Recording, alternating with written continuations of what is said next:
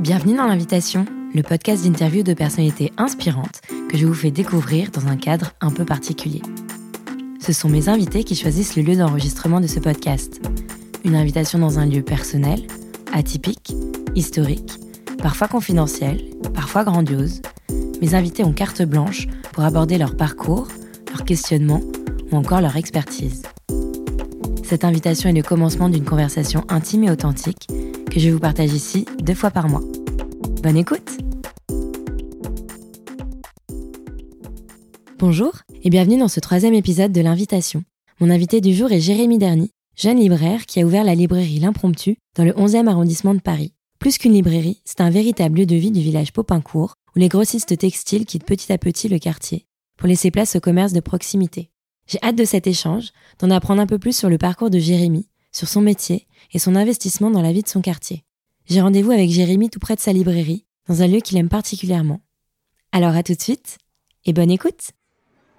Bonjour Jérémy. Bonjour. Merci pour cette invitation.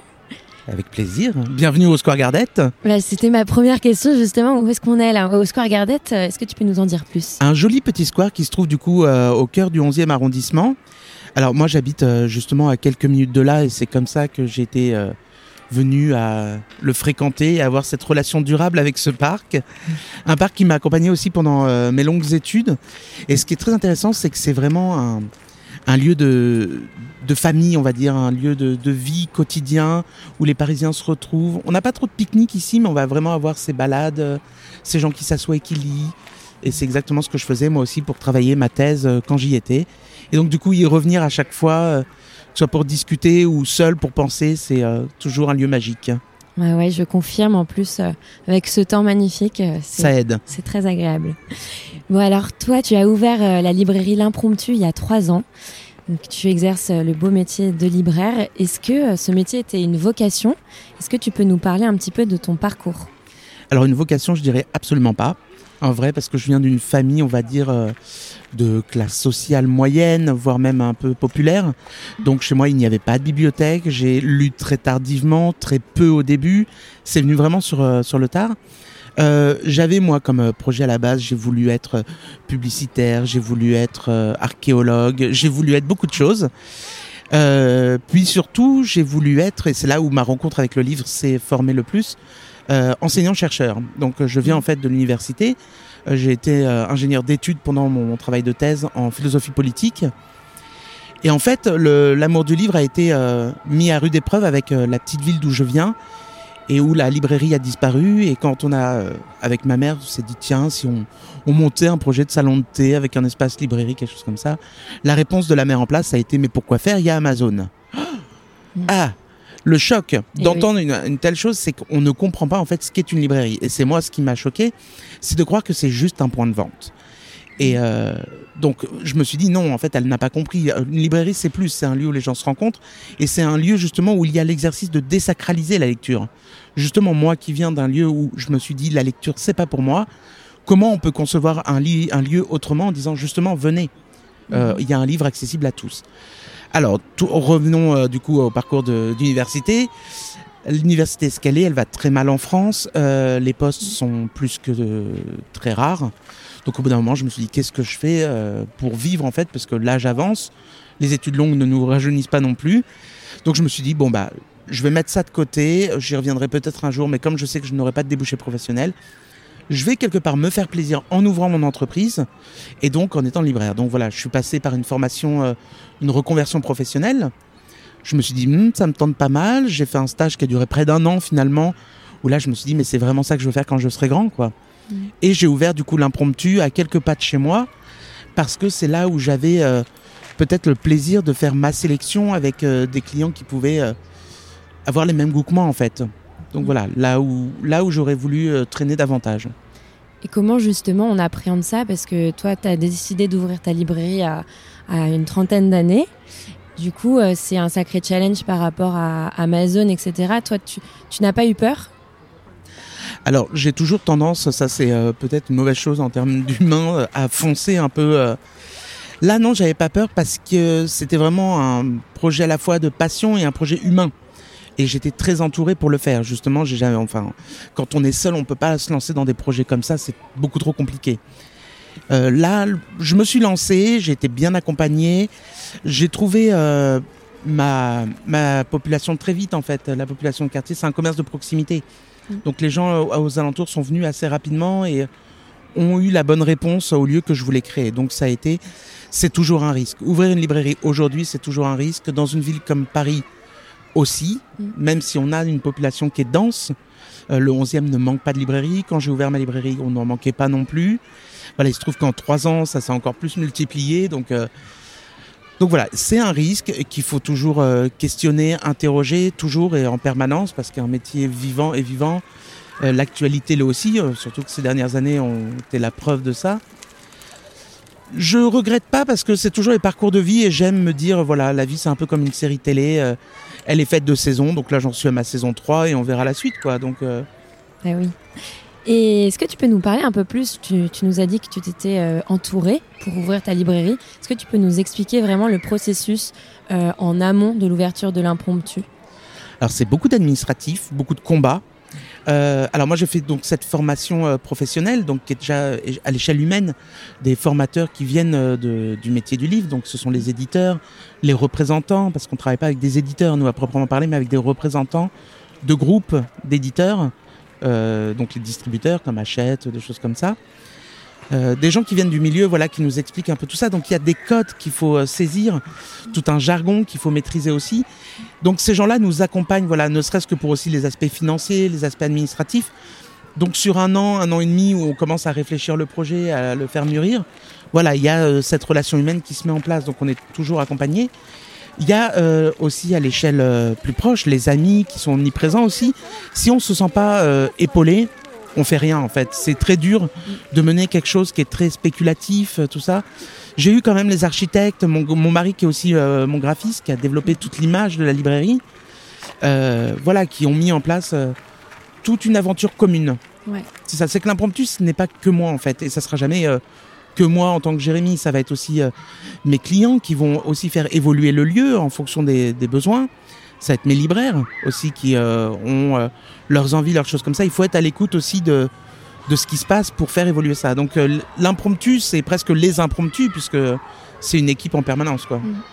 Et euh, tu as lancé une campagne Ulule, me semble, pour le lancement. Pourquoi Tout à fait, ça c'est important en effet parce que l'aspect financier est toujours la même chose. Quand on ouvre une entreprise, on nous dit toujours oui, on peut mettre un euro presque symbolique, mais en vrai, faut mettre un minimum de 5000 euros, quelque chose comme ça pour le capital social. Et on se rend compte en fait quand on fait le business plan que tout va très très vite au niveau financier. Euh, il y a l'achat des livres bien sûr, même si c'est mis à c'est réparti sur plusieurs mois, ça fait quand même une très grosse somme quand on ouvre la librairie.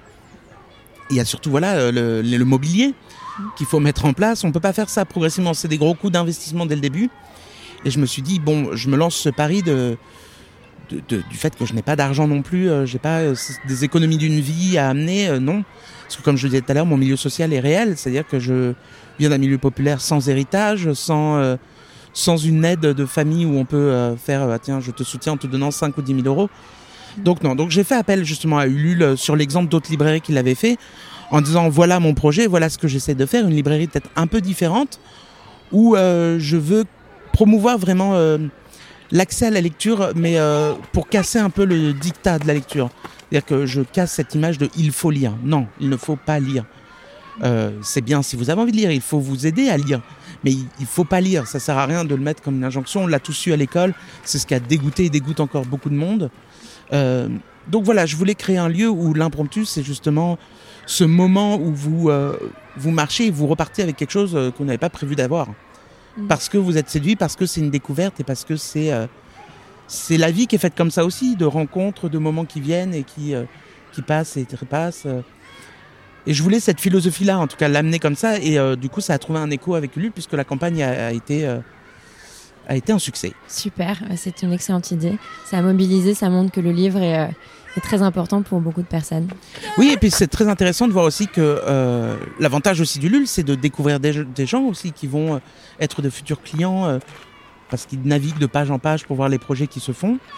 Et des gens voilà, qui, se, qui se mobilisent d'un coup et qui vont rester aussi à long terme parce que récemment j'ai créé l'association de soutien de la librairie qui s'appelle Les Compagnons de l'Impromptu, côté un peu scout. Et euh, pareil, des gens qui avaient soutenu Ulule sans être de ma famille, d'amis ou de notre entourage, on les retrouve aussi dans Les Compagnons de l'Impromptu. Donc il y a vraiment ce côté euh, solidaire et euh, voilà, on appartient à cette communauté qui a été forgée. Ulule permet aussi de créer des communautés et c'est ça qui est vraiment chouette. Tu parles des communautés et ta librairie justement l'impromptu est le lieu de multiples rencontres. Euh, notamment pour des lectures, pour des signatures. Tu as même un coin euh, café dans ta librairie. Euh, tu as créé des prix littéraires. tout ça, ça, participe au lien social et au lien aussi du quartier, qu'on appelle le quartier village Popincourt. Est-ce que tu peux nous en dire un peu plus? Et surtout, est-ce que c'était voulu au départ de créer vraiment un lien social entre les habitants? Alors oui, tout à fait. C'est le lien social. Je pense que c'est la base même euh, de l'existence de cette librairie. Toute la philosophie repose dessus. Ce que je disais, pour moi, souvent, le livre est un, trait d'union entre les humains. quoi. C'est entre l'auteur, l'éditeur, entre le lecteur, l'auteur. C'est vraiment un trait d'union.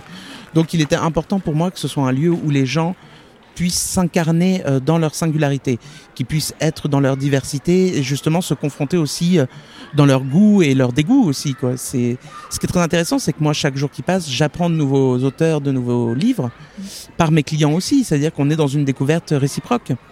L'humain, donc du coup, se matérialise aussi par des rencontres qui sont permanentes. Ça, c'est aussi lié euh, beaucoup à l'actualité du livre, qui veut, qui veut qu'on promo, qu'on fasse la promotion, pardon, de, de ce qui sort.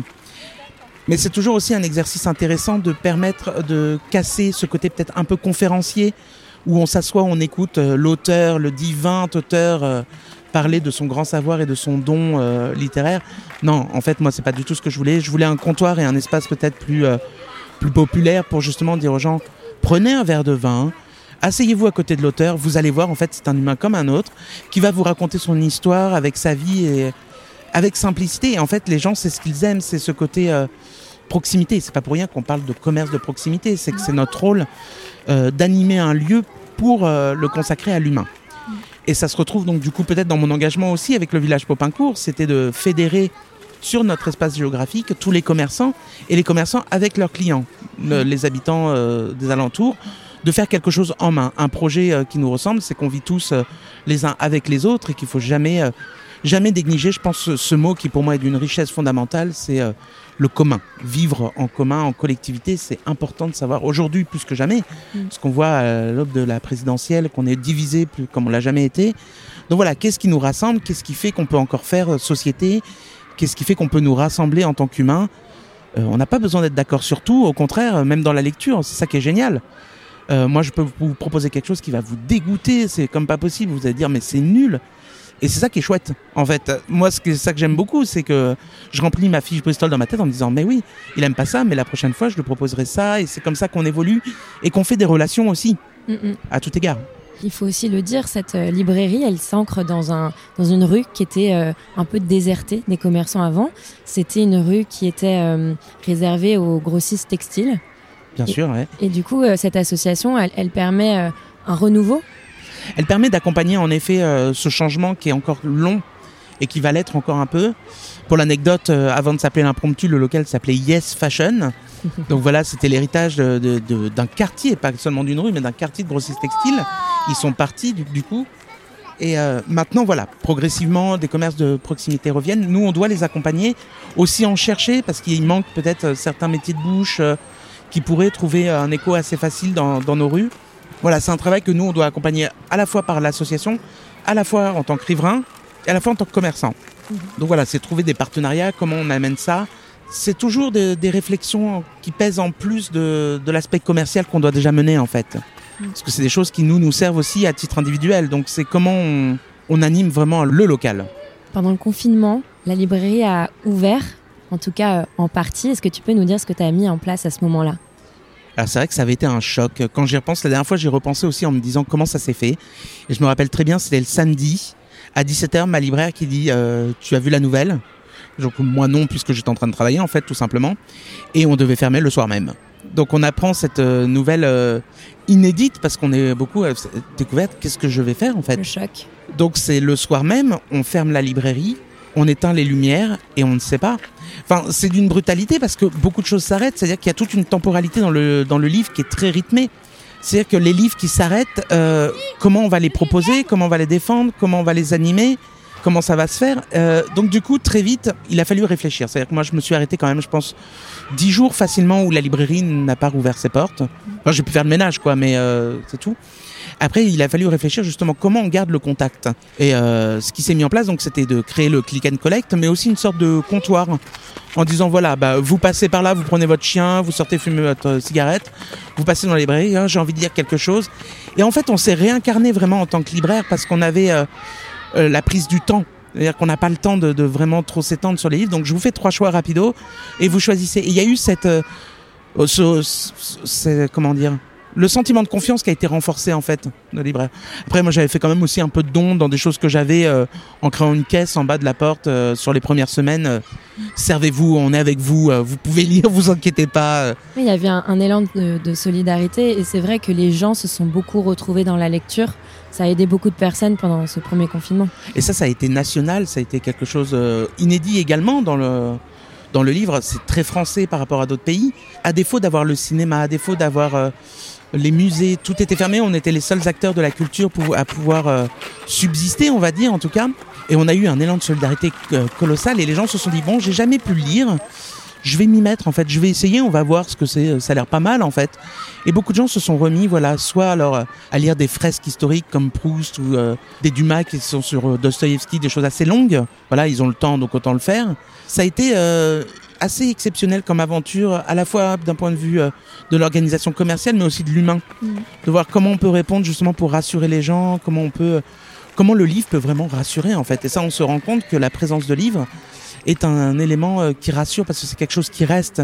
C'est quelque chose qui, euh, qui peut demander du temps et justement rassurer parce qu'on n'est pas dans la précipitation. Vous pouvez lire un chapitre, y revenir plus tard.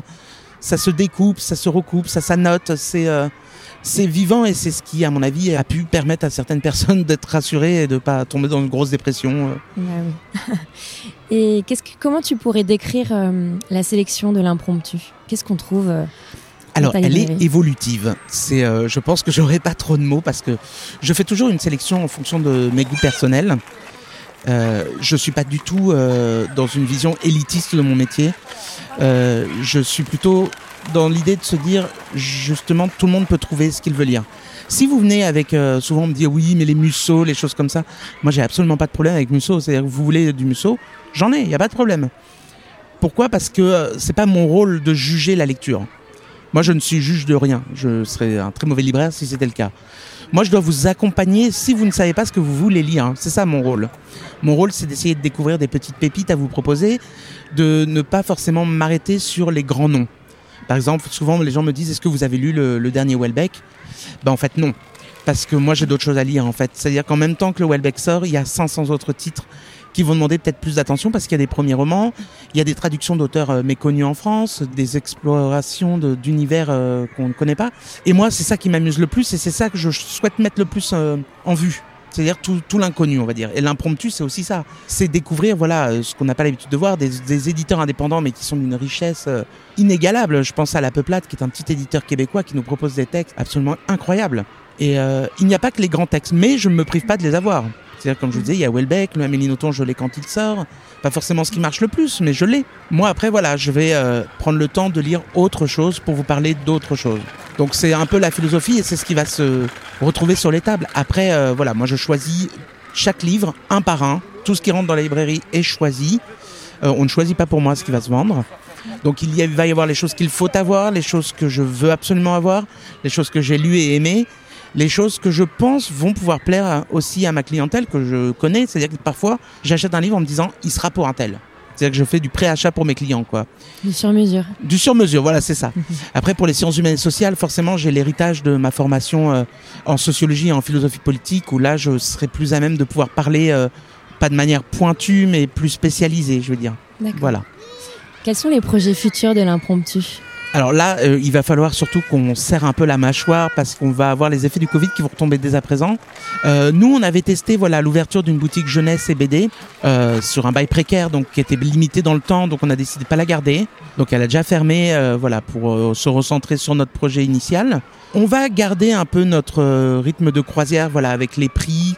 On a le concours de nouvelles qui va revenir en avril comme tous les ans. Je pense qu'il là, il va falloir qu'on trouve le moyen de se consolider pour perdurer.